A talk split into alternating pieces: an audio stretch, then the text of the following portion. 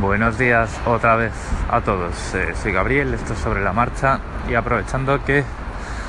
todavía me quedan unos minutitos para llegar al trabajo, eh, voy a hablar por fin, después de bastantes días dejando aquella colección en remojo, aquella eh, serie en remojo, voy a contaros un poquito de la firma criptográfica, qué es lo que implica y cómo se hace. Bueno, si recordáis el capítulo de cifrado de clave pública y de hash, eh, bueno, pues ya os decía eh, dos cosas importantes y era que la firma criptográfica se hace con la clave privada, ¿no? De la pareja de claves eh, pública y privada o clave secreta y que el hash describe el contenido. Bueno, para entender la firma hay que tener otro dato más en la cabeza y es que la pareja de claves, la clave pública, más bien porque es la única que conocen tus contactos, te identifica a ti como persona unívocamente, ¿vale? Entonces, cuando hacemos una firma criptográfica, lo que estamos haciendo es al mismo tiempo describir el contenido, es decir, generamos algo parecido, depende del algoritmo, puede ser un hash o no, eh, algo parecido al hash, es decir, si yo luego el mensaje que he firmado lo modifico, esa firma deja de ser válida, ¿vale? Y además eh, ese, ese trocito de bits aleatorios que se genera y que se llama firma eh, tiene implícitas información de tiempo, es decir, cuándo lo hemos firmado,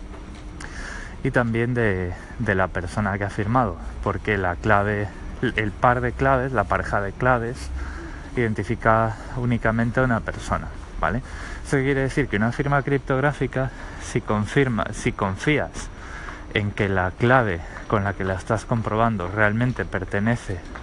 a la persona que firmó, a la persona que te ha pasado el documento, eh, sirve para pues lo mismo que cuando tú firmas un documento que atestiguas que el contenido que has puesto ahí es tuyo y es veraz, pero es que además es un mecanismo técnico que si alguien modifica ese contenido lo vas a saber porque la firma te va a dar un error al, verificarla, te va a decir esta firma no vale, ¿no? ¿Cuál es el problema que tiene esto? Y que me va a dar paso a otros episodios donde voy a hablar de mecanismos complementarios a esto para eh, tener más confianza o resolverse el problema de confianza de las firmas. Pues que es eh, relativamente fácil engañarnos y que yo haga un par de claves falso con una con una dirección de correo, nombre y apellidos que no son los míos y que tú eh, tengas que eh, verificar por tu cuenta de que realmente, vale, tengo ahí una firma válida que dice que es de Gabriel Viso Carrera, pero tengo que estar seguro de que esas claves son de verdad de él y no de un Pepito Pérez que se, que se ha hecho unas claves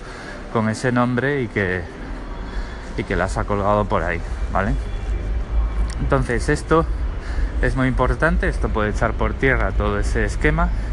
y es lo que precisamente esquemas como PGP, eh, Pretty Good Privacy, no, no te dan por defecto, ¿vale? Entonces digamos que te da un mecanismo técnico para cifrar y firmar, pero la confianza la tienes que resolver por tu cuenta. PGP lo que propone es algo que hablaré pues otro día, que se llama la red de confianza, ¿vale? Web of Trust se llama. Eso, bueno, pues es un mecanismo parcial que se trata de... Eh, es como la propiedad transitiva, ¿no? Eh, lo que haces, lo voy a introducir aquí, pero hablaré en detalle otro día. Tú lo que haces es, si sabes que, por ejemplo, Ricardo, ¿no? que me hablaba de ProtonMail, si yo sé que la clave con la que me intercambio mensajes con él es la suya, ¿vale? Porque eh, comprobamos que tiene la misma pinta, comprobamos algún número especial que lo hay para poder hacerlo, porque eh, intercambiamos mensajes y luego una conversación en persona podemos seguir el tema, es decir, él ha recibido mis mensajes, los ha descifrado, etcétera, etcétera, yo firmo sus claves, esas claves quedan firmadas y queda mi firma en el servidor de claves y entonces vosotros entráis ahí y decís, ah, pues es que yo que sé que las claves de Gabriel son las suyas, que confío en sus claves, veo que ha firmado las de Ricardo y por lo tanto confío en él. Bueno, no sé si me he explicado bien, pero bueno, seguimos con esto otro día. Un saludo.